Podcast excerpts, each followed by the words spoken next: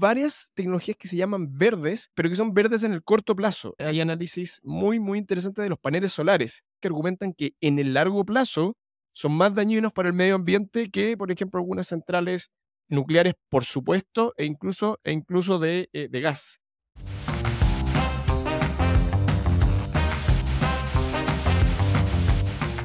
Hola, ¿cómo están? Bienvenidos a un nuevo capítulo de Emergente. Soy Tomás Sánchez y con Daniel San Martín estamos todas las semanas intentando entender qué está pasando a la vanguardia de la tecnología, de la economía, de la política a nivel global para entender cómo eso está cambiando nuestra sociedad. Daniel, ¿cómo estás?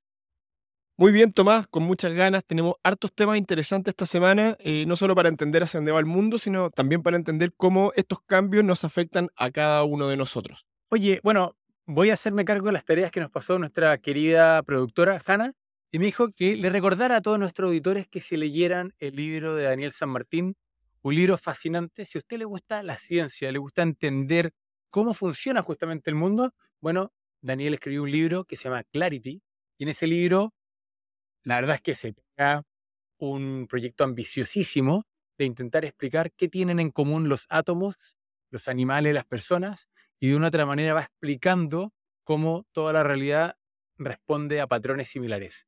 Daniel, expliqué tu libro bien o no? La, verdad que esto me, toma por sorpresa, no sabía que, que Hanna, nuestra productora, había pedido esta parte. Eh, sí, la verdad que bien, bien grandilocuente la descripción, tiene que ver con eso, tiene que ver con, con una gran narrativa del mundo desde el Big Bang hasta nuestros días y entender por qué el mundo es como es. Eh, de hecho, justo anunciar, no sé si va a alcanzar a salir este capítulo, pero em, este jueves 16 de noviembre en Santiago de Chile eh, vamos a estar haciendo una, una charla sobre el libro. Eh, nos invitaron a una conferencia en la Universidad del Desarrollo bien grande, así que creo que después vamos a poder compartir el link de, esta, de esta charla a la gente que le interese conocer un poco más.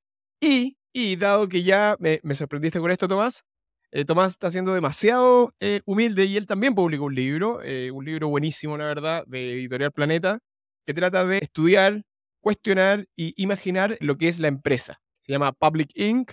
Y, de verdad yo lo leí, yo, yo siempre digo esto, ¿ah? pero, cuando uno lee un libro en, el cual hay ideas en las que yo no estoy de acuerdo, pero de verdad te fascina, es porque está muy bien escrito y porque tiene ideas profundas y fascinantes. Así que también recomiendo el libro de Tomás. Nos estamos tirando flores para partir este capítulo, Tomás Sánchez. Muy bien, Daniel. Estamos simplemente haciendo caso. Nosotros somos un par de tipos muy obedientes. Oye, quiero comenzar con algo que, mm, que está pasando y que está muy simpático, que tal vez no es tan grandilocuente, pero es de esas aplicaciones de la tecnología que yo siempre pensé que íbamos a ver antes. ¿Bien? Y es que Google Maps está trabajando con más de 10 ciudades en cuatro continentes diferentes, entre ellas Jakarta, Río Janeiro, Hamburgo en Alemania y también en Seattle, en Estados Unidos, donde lo que están viendo, están optimizando el tráfico en base a la información que tiene Google Maps y con eso van alimentando de manera inteligente y en tiempo real a los semáforos. ¿Bien? Y, y con eso, en el caso de Seattle, ya han logrado hacer que los autos se detengan un 30% menos y por lo mismo terminan bajando más de un 10% las emisiones de carbono, de, de gases contaminantes, ¿cierto? Y no sé, creo que es un caso como tan obvio, fascinante, eh, tangible, que me alegro de que toda esa data que tiene Google Maps haga que las ciudades sean más amigables. Sí, este, esto me, me, me, lleva a pensar, primero estas son las típicas ideas que uno dice, ¿cómo no se me ocurrió antes? Eh, una vez que uno escucha esto, dice, ¿por qué tenemos estos semáforos tontos que tienen tiempos predeterminados y que no dependen del tráfico? Siempre imagino que en el futuro eh, le vamos a contar a nuestros nietos cómo era y nos van a preguntar, pero ¿cómo? ¿El semáforo no dependía del tráfico? No, teníamos que estar en una esquina esperando cinco minutos aunque no hubiera nada. Entonces, era algo que, tenía que venir. Y, la segunda reflexión que tengo al respecto es que este es un caso muy claro de cómo vemos cómo la tecnología efectivamente genera un impacto positivo en el día a día, palpable y claro a, los, seres, a los seres humanos. Bajar un 30% los, los, tiempos de espera, un 10% las emisiones. Espero que llegue pronto al resto del mundo y de Latinoamérica en particular. Ciudad de México creo que se vería tremendamente eh, afectado de manera positiva, eh, Buenos Aires, Lima, así que vamos a esperar que llegue a todos lados. Bueno, hablando de eso, me, está recordando del pasado y es que donde, em, donde crecí, en Santiago, Chile, ¿cierto? Hay una, mm, una rotonda que durante un tiempo yo me acuerdo que pusieron un tipo muy alto en una gran torre, así como una gran torre de vigilancia, que básicamente prendía y apagaba los, los semáforos intentando justamente manejar el tráfico de una manera un poco más inteligente, pero que sin duda debe haber estado generando un desastre más allá en otras calles que tal vez se veían descoordinadas por esta acción centralizada y, valga la redundancia, descoordinada. ¿Bien? No, y pobre ser humano tratando de imaginar, de prever, con, solo con su mente, de mirar allá, claro. Es, un buen, buen intento, pero imagino que no se acerca ni un poco a la efectividad de este sistema que toma data en tiempo real y, y como dices tú, a nivel agregado de toda la ciudad. No, claro, de nivel sistémico, entendiendo de que lo que hago yo con un semáforo en esta esquina me puede impactar varias cuadras más allá, generando un, desastre o algo muy, muy, muy virtuoso. Yo quiero esta, esta semana hacer algo ligeramente distinto, porque siempre damos noticias, eventos que van ocurriendo, pero esta semana yo me tomo una libertad y yo quiero recomendar un libro. Un libro que de hecho no es tan nuevo, no sé si se va a ver para la gente que nos está viendo en pantalla. Este libro se llama The Master Algorithm en inglés, el algoritmo maestro, y es, a mi juicio, el único libro que yo he leído al menos que explica en detalle cómo funcionan diferentes modelos de inteligencia artificial, pero que es entendible para un no experto y que es entretenido. Hay muchos libros de AI que hablan de cómo impactan los negocios, de los riesgos, del futuro, desde el punto de vista de filosofía, Nick Bostrom, Kurzweil, etc. Pero hay pocos libros que te explican en detalle cómo funciona por dentro los diferentes modelos y este libro lo hace y lo hace de manera amena y, de una manera que uno de verdad puede ir entendiendo los diferentes argumentos. Así que está muy bueno, lo, lo recomiendo. Pero va a entender, Daniel, ¿tengo que saber programar para leerme el libro o no? En absoluto. Es un libro que está escrito de verdad para cualquier persona que no tenga ni el más mínimo conocimiento de, ciencias de la computación. Tienen que ser mentes curiosas que aguanten 300 páginas hablando de modelos de Machine Learning pero, pero básicamente el libro lo que cuenta son las diferentes aproximaciones. De hecho, no es un libro tan nuevo, pero no importa porque va a los fundamentos, del, a, los, a, los, a, los, principios fundamentales de, los de las diferentes aproximaciones para lograr el, el, algoritmo que finalmente sea capaz de aprender cualquier cosa. Em, entonces, eh, está, está bastante, bastante bueno. De hecho, una anécdota, se, salió hace un par de años. Eh, que eh, una foto, le tomaron una foto al presidente de China, Xi Jinping, y, en la foto él llevaba este libro, o sea, el libro que él tiene de cabecera para entender la inteligencia artificial, y por lo tanto me imagino que hay un equipo bastante competente alrededor de él pasándole material, y por lo tanto tienen que haber estimado que era un, un libro adecuado para entender en profundidad los modelos de inteligencia artificial para personas no expertas. Es una tremenda publicidad esa, ¿eh? decir de que Xi Jinping, el presidente de China, se leyó este libro y un libro occidental escrito por un portugués, entiendo, ¿no? Daniel me contaba ayer cómo. Sí, el, el autor. Recuérdanos el nombre y el autor, cosa que todos vayan a comprarlo. Sí, para solo para aclarar, no tiene nada que ver, es, una, es, una, es, un consejo completamente genuino, digamos, no tiene nada que ver con, nada que ver con nuestra editorial. El autor se llama Pedro Domingos, es un científico portugués, pero que ya muy, muy temprano en su carrera se fue a Estados Unidos, hoy día trabaja en la Universidad de Washington. Eh, bastante, bastante destacado como académico y logró de alguna manera traducir a los seres humanos la salsa secreta de cómo se están desarrollando estos grandes modelos de aprendizaje eh, de máquina. Buenísimo. Bueno, quiero seguir con un tema que creo que está bien interesante y que probablemente a personas que están en Bolivia, en Argentina y, y en Chile les va a sonar familiar. Y es que vamos a hablar de electromovilidad. Pero normalmente hablamos de este tema en términos de cómo hoy día todo el mundo del transporte está pasando de combustibles fósiles a baterías eléctricas, porque lo vemos como una tremenda oportunidad. Es decir, las mayores reservas de litio en el mundo, el componente principal que tienen las baterías hoy día, está en Bolivia, en Argentina y en Chile, ¿cierto? Sin embargo, este año ha sido el año récord de inversión en baterías eléctricas o todavía no es récord, pero va encaminado a hacerlo. ¿Bien? ¿Por qué? Voy a ir con los datos. El tema es que el año 2021 se invirtieron 12 billones de dólares, es decir, 12 mil millones de dólares en startups que estaban haciendo baterías alternativas. El año 2022 llegó a casi 8 mil millones y este año ya se han superado los 9 mil millones. ¿Por qué esto es importante? Y es que cada vez más la regulación está siendo más exigente con el reciclaje y, por decirlo así, con lo que se llama la responsabilidad extendida del fabricante. Y por lo tanto, parte de la promesa de comprarme un auto eléctrico es que esté más sustentable con el medio ambiente. Y lo que está pasando es que hoy día las baterías de litio es imposible de reciclarlas.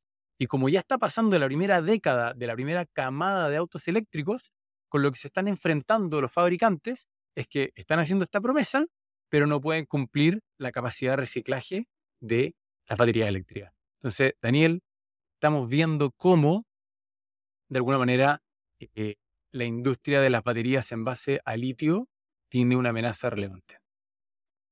Sí, esto me lleva una vez más a hacer dos reflexiones. Primero, em, he, visto que mucho de la estrategia futura de tanto de Chile como de Argentina se basa en el litio y, hay que estar muy atento porque hay cambios rápidos. Puede, podría ser em, que en un par de años más cambie por completo la estrategia y eh, todo este, el, el, santo grial que tenemos del litio, que donde de hecho hicimos un capítulo, si quieren verlo, está, está disponible en nuestros canales, eh, que tenía que ver con cómo los países deberían establecer una estrategia coherente a largo plazo, dada la ventaja del litio.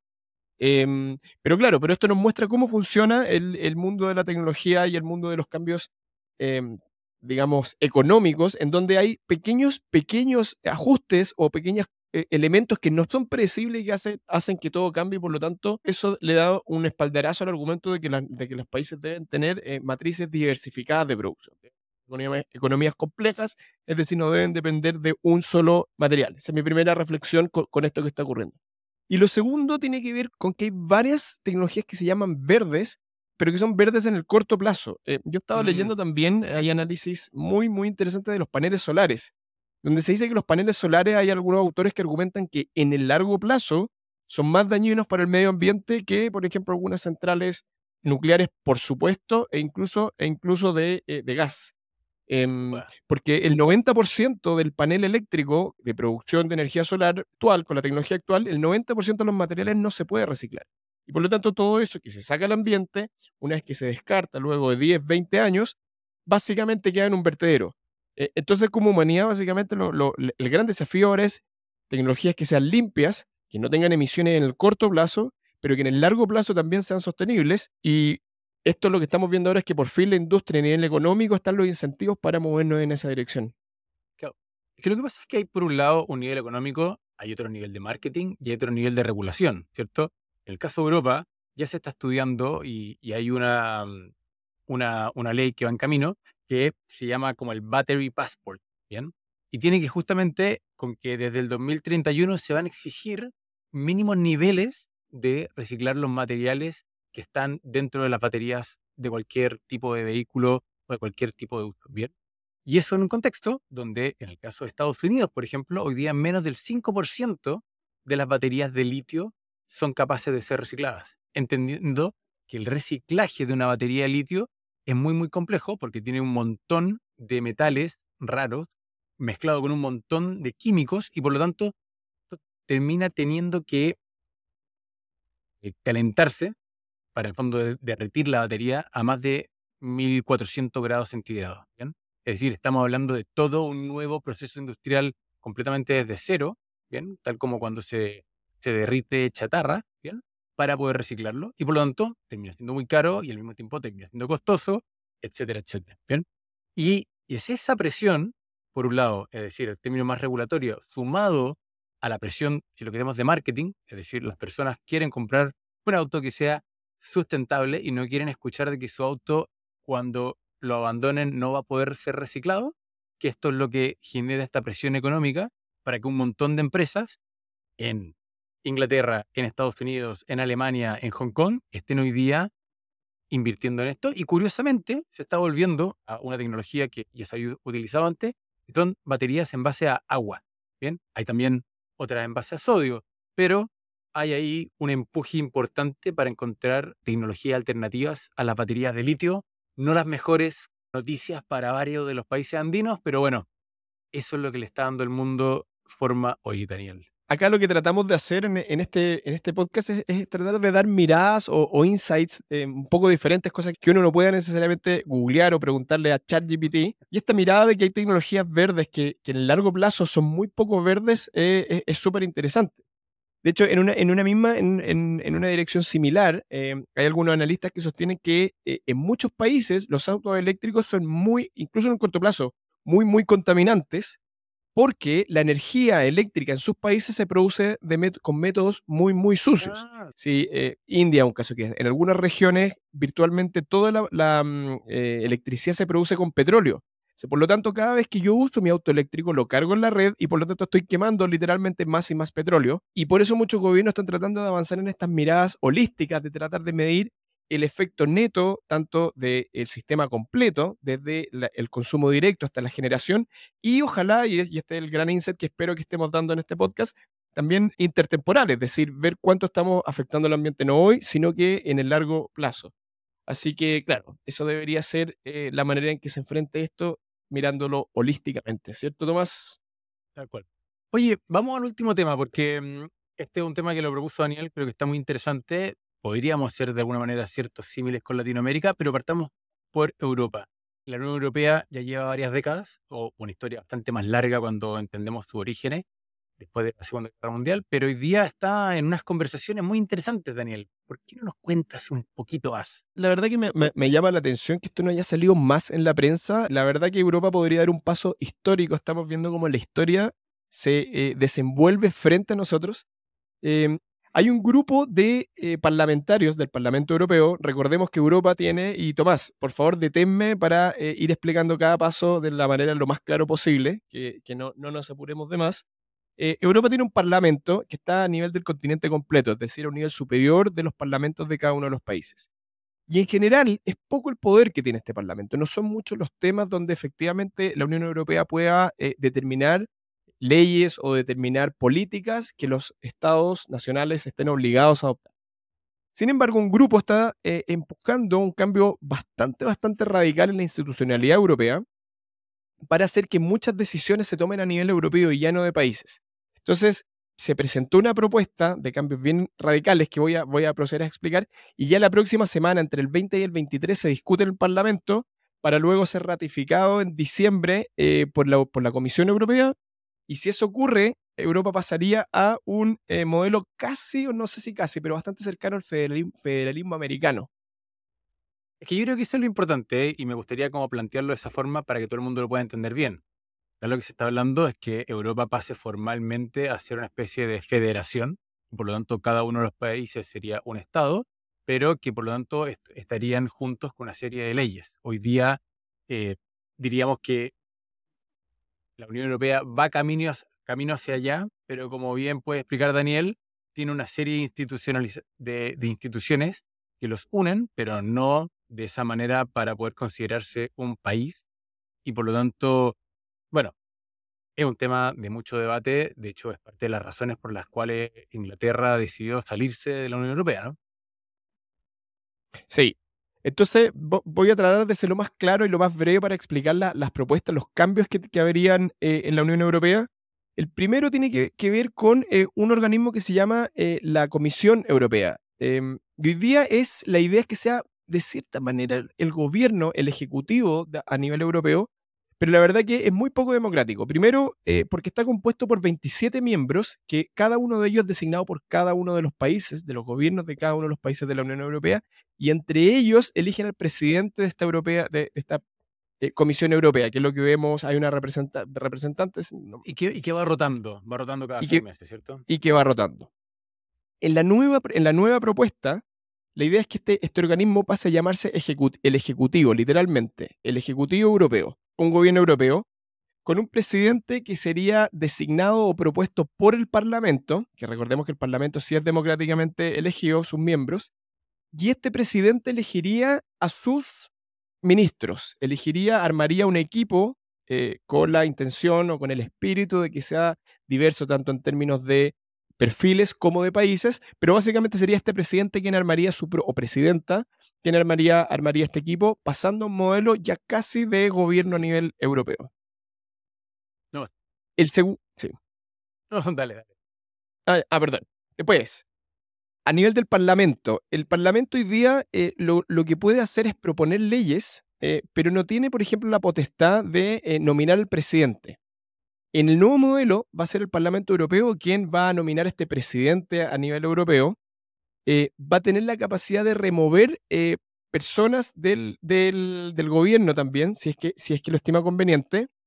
em, y tiene la, va a tener la, la, capacidad de proponer nuevas leyes que sean implementables a eh, nivel continental. Es decir, estamos hablando de que este, este nuevo, por decirlo así, sistema político de Europa va a consistir en buena medida en un ejecutivo, en un parlamento, pero bajo un sistema parlamentario que de hecho es el régimen predominante en Europa. Que, para quienes nos están escuchando, los sistemas parlamentarios eh, no son las personas las quienes eligen al jefe de gobierno, muchas veces el llamado primer ministro, caso de Latinoamérica suele ser un presidente, sino que es el Parlamento quien elige al líder de gobierno. Exactamente. Entonces pasamos a un modelo ya casi de gobierno a nivel europeo. Y el, tercer cambio, y probablemente el, cambio más importante, tiene que ver con el tercer gran organismo de la Unión Europea a nivel político, que es el Consejo de la Unión Europea, que es, el, es un grupo de eh, representantes de cada uno de los países que votan en temas fundamentalmente de defensa, de política exterior, es decir, de relación con otras regiones del mundo, y de política fiscal. Ahora bien, el cambio más importante que se está proponiendo es a nivel de, eh, del tercer organismo eh, de la Unión Europea a nivel político, que es el Consejo de la Unión Europea. Recordemos que este es el consejo, perdón, el organismo que em, discute temas de defensa, de política de relaciones eh, extranjeras con otras regiones del mundo y de política fiscal. Y esto es un organismo que es muy criticado hoy día porque tiene un sistema de votación de, con poder de veto. ¿Qué significa eso? Que si hay alguna propuesta de cambio en alguna de estas materias, basta con que un país se oponga para que la reforma no pueda ser llevada a cabo.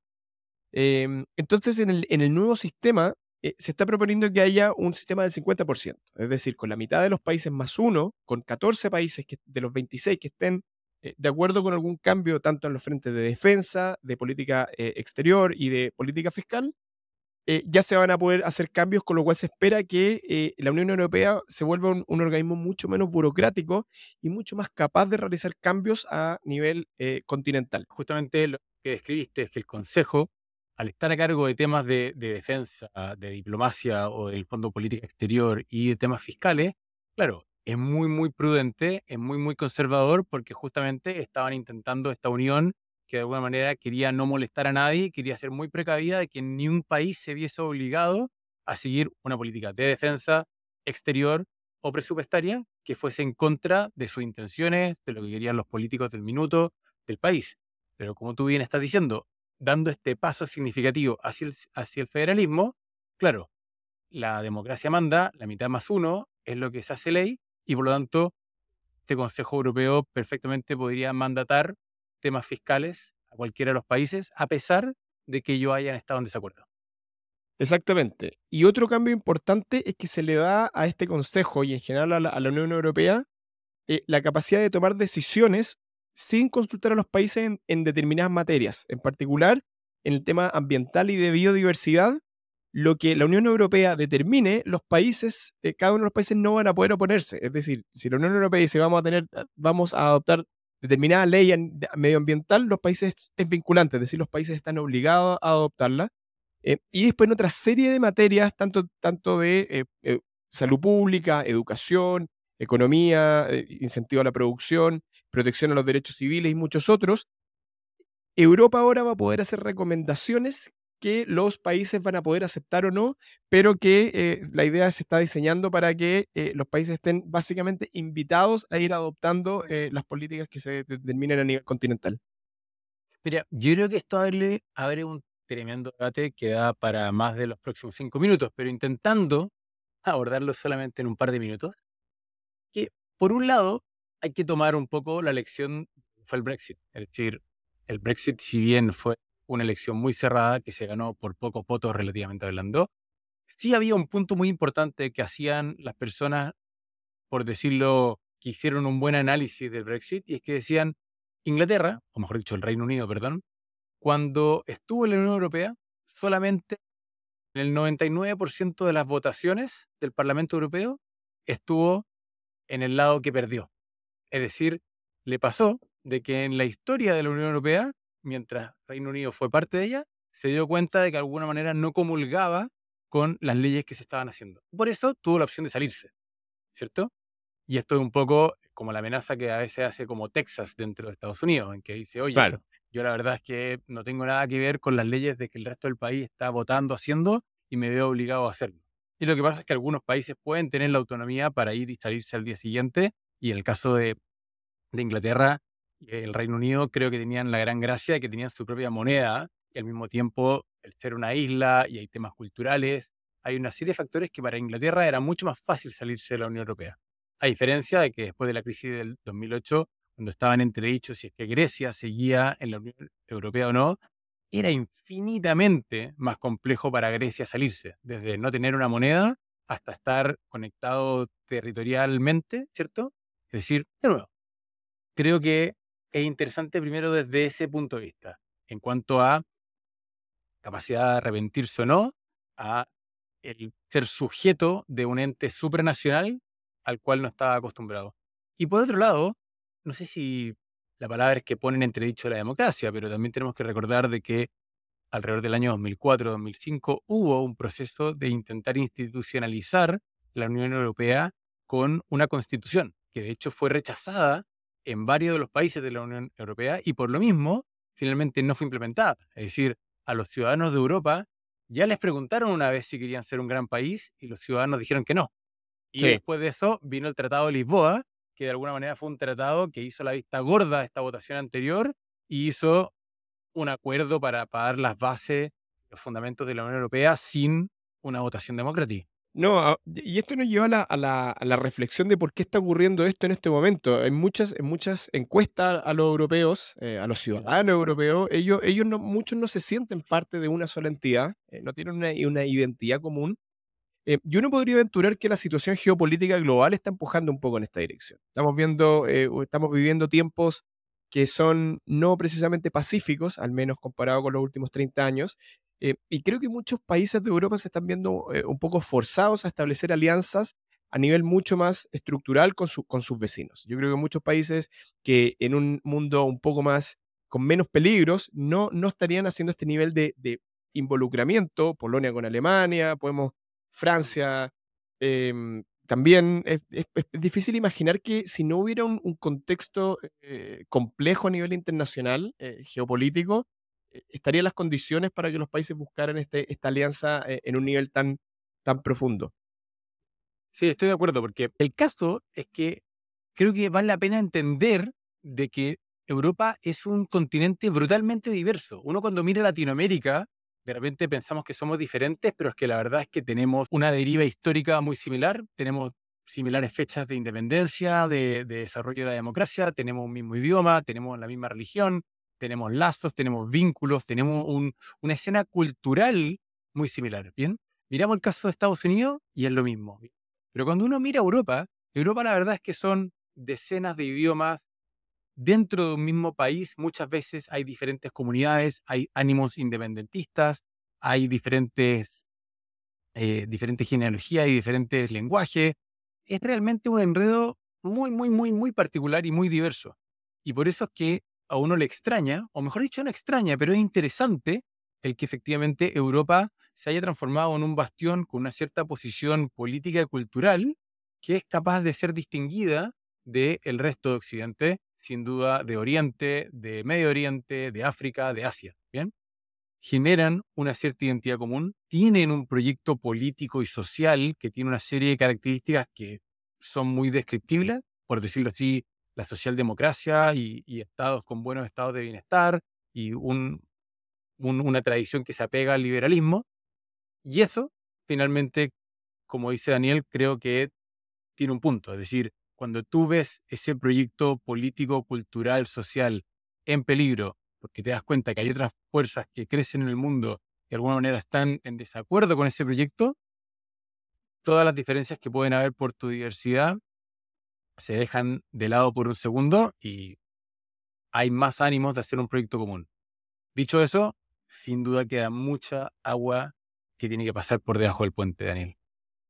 Sí, y, esto nos lleva a la, a la, pregunta dorada, a la pregunta que yo quiero hacerle a toda la gente que nos está viendo y escuchando, que tiene que ver con nosotros mismos, con los latinoamericanos. ¿Deberíamos hacer algo similar? ¿Deberíamos eh, encaminarnos ya con decisión a conformar una, unidad política común, todo Latinoamérica, todo Sudamérica, Eh, ¿Es algo posible? ¿Se puede hacer? ¿Se puede avanzar si ni siquiera hemos sido capaces de ponernos de acuerdo en las materias más fundamentales? Ni siquiera tenemos acuerdos de comercio a nivel que, incluyen a todas las naciones de, la región.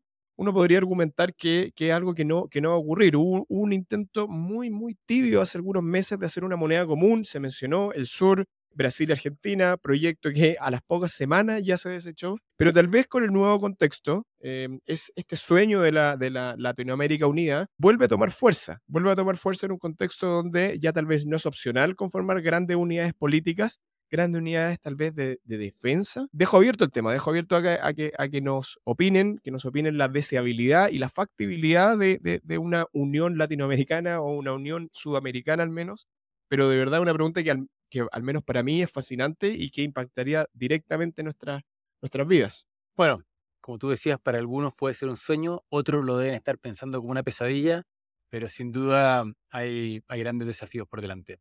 Daniel, creo que estuvo entretenido el capítulo, tocamos una buena variedad de temas y a todos ustedes que nos están escuchando, nos están viendo, los dejamos completamente invitados al próximo capítulo. Esto lo estamos haciendo semanalmente, pero por sobre todo, como ya decía Daniel, queremos escuchar sus comentarios, queremos tener su feedback agradecemos mucho el que nos han dado hasta ahora. Invitarlos a suscribirse también. Hagan clic en suscribirse porque para que estén atentos a cada vez que eh, salgamos con temas y les podemos contar qué es lo que está ocurriendo, temas que generalmente no salen en los noticiarios. Así que eso, invitación total a suscribirse. Un abrazo, que estén muy bien y que tengan una muy buena semana. Chao, chao, estimadas, estimados.